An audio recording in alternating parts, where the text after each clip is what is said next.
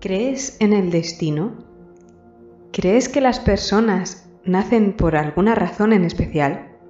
¿Que sus vidas tienen un objetivo? Si crees todo eso, es que no eres más que un ingenuo que aún no ha vivido lo suficiente como para ver que las cosas ocurren por el simple porque sí. Y es que el ser humano es un ser cuyo ego solo es superado por su afán de autodestrucción. Eso es algo que aprendí hace mucho tiempo. Pero esta no es mi historia. ¿Que quién soy? Soy una simple narradora, una observadora de historias, una archivista del tiempo que no se mete en los asuntos humanos.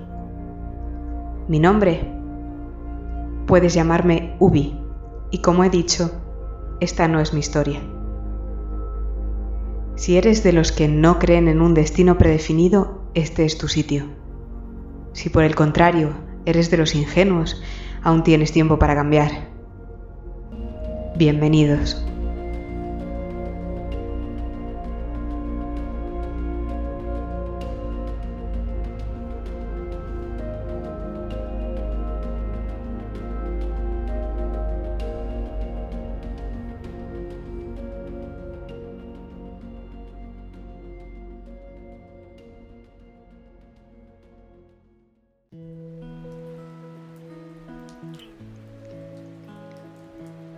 No era la primera vez que David se despedía de un amigo en esas mismas circunstancias. No había ido a la misa, pero viendo las cuatro personas que habían ido al cementerio, podía suponer que no se había perdido nada especialmente emotivo. Iván había sido siempre un capullo que mantenía a sus conocidos lo más lejos posible. El suelo había quedado embarrado debido a la lluvia que no paraba de caer. Durante toda la mañana no había habido ni una sola nube en el cielo, pero nada más cruzar la verja se había oscurecido todo como si de una película en blanco y negro se tratara. Entre los presentes no había nadie preparado para aquel cambio de temporal tan repentino. En vez de gabardinas, sombreros y paraguas, ahí solo había cuatro don nadies, cinco si contábamos con el cura, calándose por completo y para nada vestidos para la ocasión. Ahí estaba él, fumándose un cigarrillo mientras la lluvia le caía encima, el cura en ese momento estaba soltando un sermón que suponía que reutilizaría para todos los actos de ese estilo, y al que nadie estaba haciendo caso. Enfrente se encontraban la novia y el camello del muerto.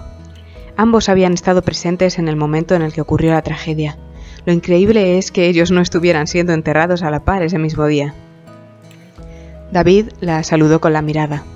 A la novia la había conocido cuando su amigo había empezado a salir con ella. No lograba recordar su nombre, no podía decir que le cayera mal. Le había resultado más bien indiferente desde el principio. Era prácticamente como le habían gustado siempre a Iván, con mucho pecho y poca cabeza. Ella ya estaba metida en la heroína mucho antes de que estuvieran juntos, por lo que, por lo menos, no se podía decir que uno malmetió al otro en aquel mundillo de mierda. Viéndolo de otra manera, se habían apoyado mutuamente mientras bajaban por esa escalera de autodestrucción, con la diferencia de que uno había alcanzado el final antes que el otro.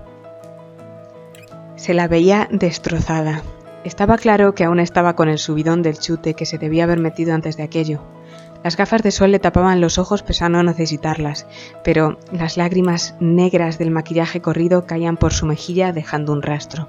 Se había intentado arreglar para ocasión poniéndose un vestido negro de mangas largas que debía utilizar para salir de fiesta por las noches y que en esos momentos estaba empapado, dejando ver las curvas de su cuerpo. Los brazos entrecruzados, cubriéndose del frío, solo aumentaban la sensación de delgadez debida a un claro principio de anorexia o una falta de alimentación preocupante. A David le sorprendía que aún hubieran seguido juntos después de tanto tiempo. ¿Cuánto había pasado? Mm, ¿Cuántos años? Casi se habían convertido en una entrañable pareja de yonkis hasta que la muerte los separó. David no pudo evitar pensar que no iba a pasar mucho tiempo hasta que se reencontraran de nuevo. Su acompañante la consolaba echándole el brazo por encima. De él sí que no podía decir que le fuera indiferente. Nunca había soportado a ese tío. La mierda que vendía ya se había llevado tres de sus amigos antes. E Iván ahora era el cuarto. Tenía pensado hablar seriamente con él una vez hubiera terminado todo aquello, y no precisamente iba a utilizar palabras. Era un tío esmirriado, con la cabeza rapada que no paraba de sorber por la nariz como si estuviera siempre constipado. La había conocido tiempo atrás, cuando aún eran cinco en la pandilla. Ahora ya solo quedaba el vivo. Le habían abierto las puertas de su casa. Le habían dejado entrar y él se había llevado todo mientras dormían, dejando cuatro cadáveres con agujas pinchadas en el brazo en el proceso. Habían creído que era un amigo. Luego pasó a ser él el que les pasaba el material a precio cliente VIP, destrozando sus vidas al cambio. La camisa arrugada se transparentaba con el agua, mostrando una imagen bastante desagradable para el espectador. Los pantalones de chándal de color gris oscuro se hacían pasar sin éxito por unos de traje, al igual que sus zapatillas negras desgastadas por el uso trataban de hacerse pasar por unos zapatos de vestir. David no lo soportó más y metió su mano en el bolsillo interior de su chaqueta para sacar la petaca. Le dio un trago calmándose en el proceso. Para él este era su vicio. Nunca había llegado al nivel de sus viejos hermanos, nunca se le había acercado una jeringa al brazo, pero no podía decir que estuviera libre de pecado. Había dejado que ellos lo hicieran. Se había callado mientras veía como poco a poco todos se consumían a velocidades agigantadas. Él se había dado al embriagador sabor de la ginebra. Había llegado a aceptar su alcoholismo igual que la muerte prematura de todos los que le rodeaban. Había sido su forma de escapar de aquella realidad. Bueno, eso y haberse largado lo más lejos posible de aquella ciudad que le generaba tan malos recuerdos. A la mujer, que formaba el quinto y último miembro de ese grupo de personas conocidas por el difunto, no terminaba de situarla en ninguno de sus círculos. Destacaba principalmente por ser la única que no destacaba en una escena de funeral como aquella. Bien vestida, con un vestido negro y una gabardina cerrada. Unos zapatos de tacón que debían costar más que todas sus pertenencias juntas, por no hablar de unos pendientes que aparentaban ser de oro macizo. Era la única que había llegado con el padre y el cadáver de la misa de despedida, por lo que era de suponer que era la única que había asistido a la iglesia. Iván no tenía familiares vivos, o mejor dicho, sus familiares le habían enterrado mucho tiempo atrás cuando aún éste respiraba, y no habían querido volver a saber de él. David había sido la única familia que le quedaba hasta que decidió irse a vivir a Granada y alejarse de todo aquel mundillo. Los dos señores encargados del cementerio, que habían estado separados para no molestar, se acercaron al gesto del cura una vez este hubo acabado el sermón. Cogieron unas cuerdas y empezaron a bajar el féretro lentamente. ¿Alguien quiere decir algunas palabras? Todo el mundo se mantuvo callado. Nadie tenía nada que decir, todos querían acabar con eso lo antes posible para poder seguir con sus miserables vidas.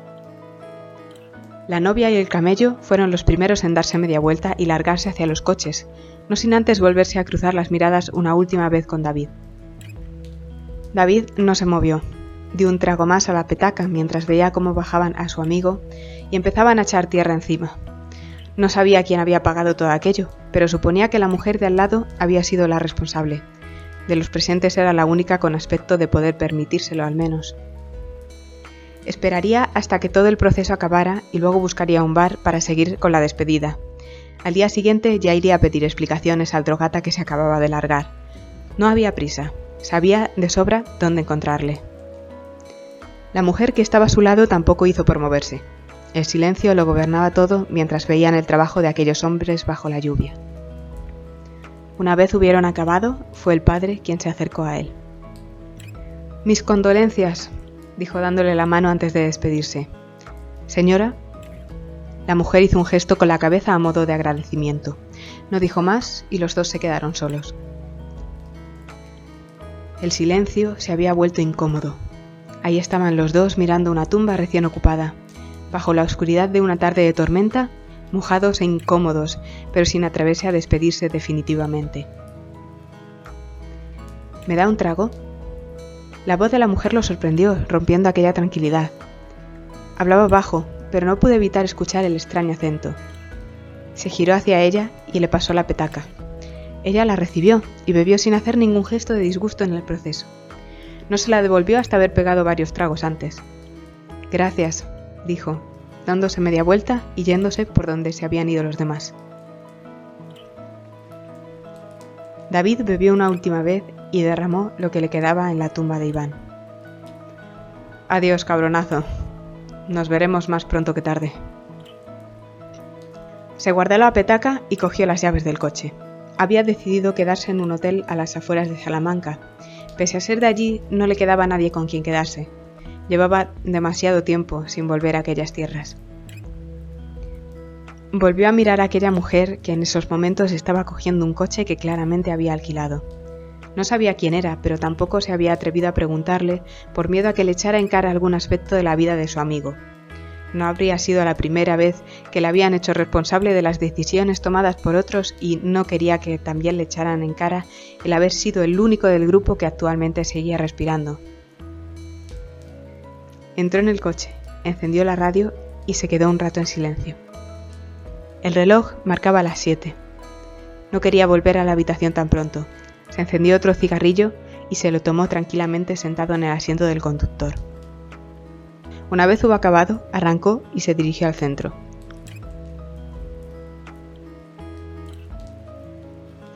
El rato en el coche, escuchando la radio, le sirvió para reflexionar. Primero había sido Álvaro, luego Borja, Carlos y ahora le había tocado Iván. Todos habían nacido y vivido la infancia en aquella ciudad. Ninguno había tenido ningún problema de niños. No se podía decir que habían tenido una dura juventud, que habían nacido en un barrio humilde o que habían estado metidos en ambientes tóxicos desde su niñez. No, la dura realidad es que todo lo que les había pasado, tanto a ellos como lo que le estaba pasando al mismo, se lo habían ganado por la fuerza. Nunca les había faltado nada en la vida, todos habían nacido en ambientes familiares que podían considerarse normales.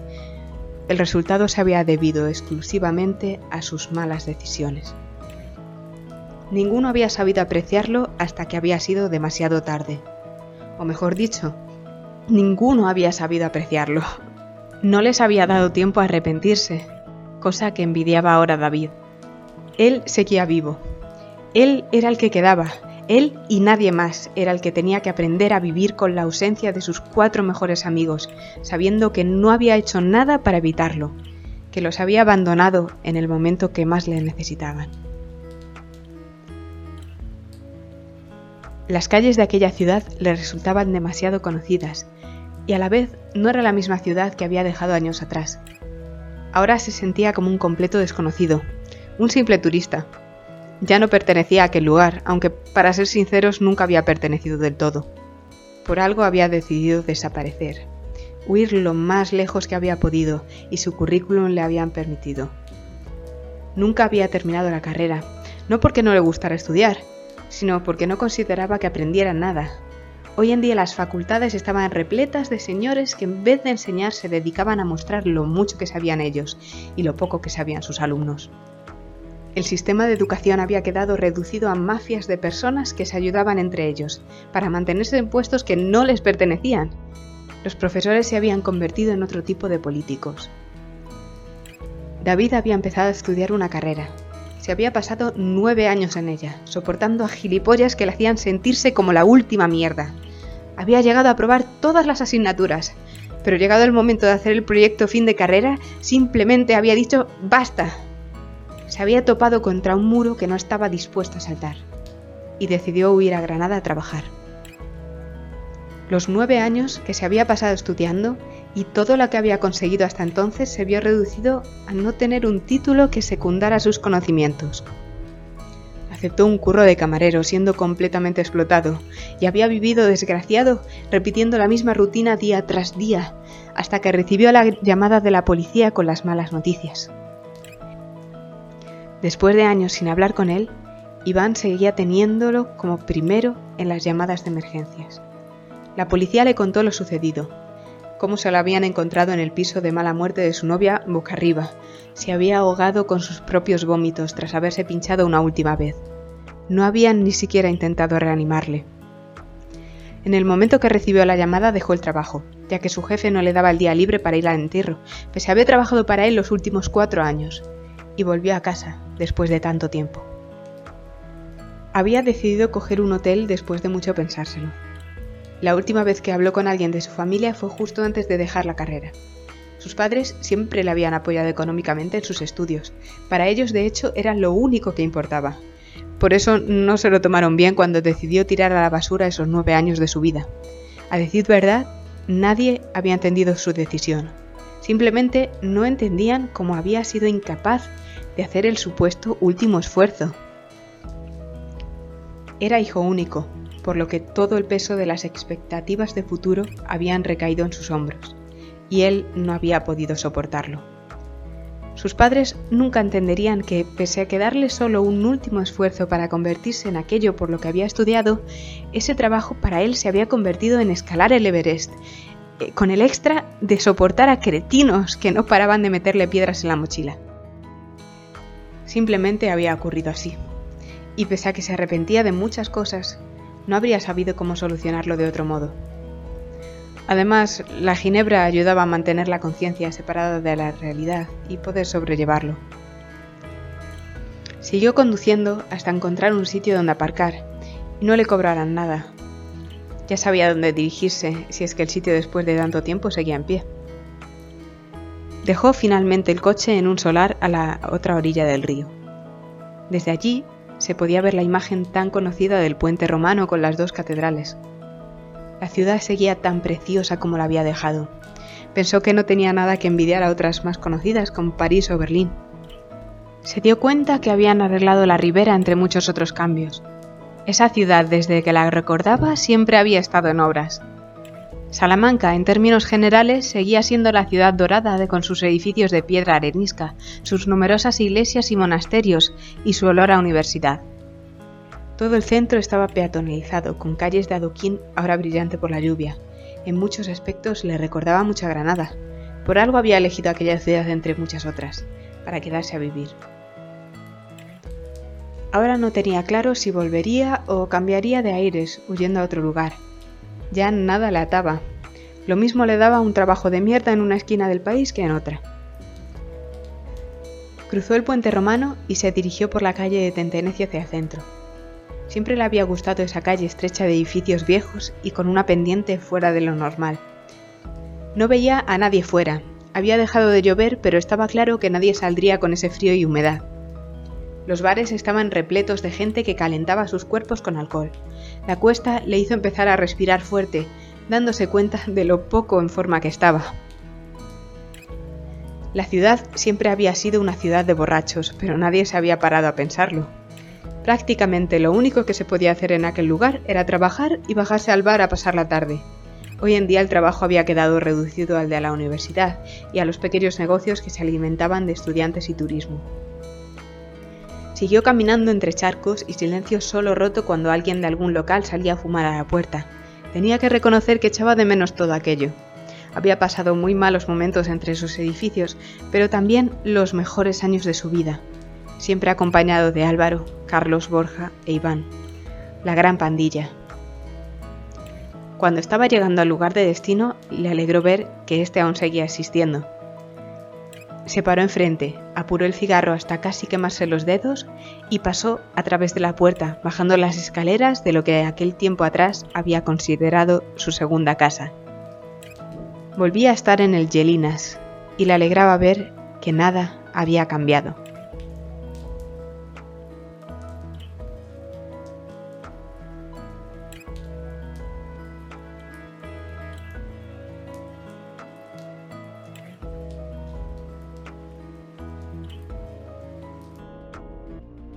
Hola, somos Clara y Fernando, creadores de esta aventura semanal. Nos alegra que hayáis llegado hasta aquí. Si os ha gustado, podéis dejarnos el like o suscribiros. También podéis escucharnos en iVoox y leer los últimos capítulos hasta la fecha en ubisundpodcast.blogspot.com. Gracias y bienvenidos a Ubisund Podcast.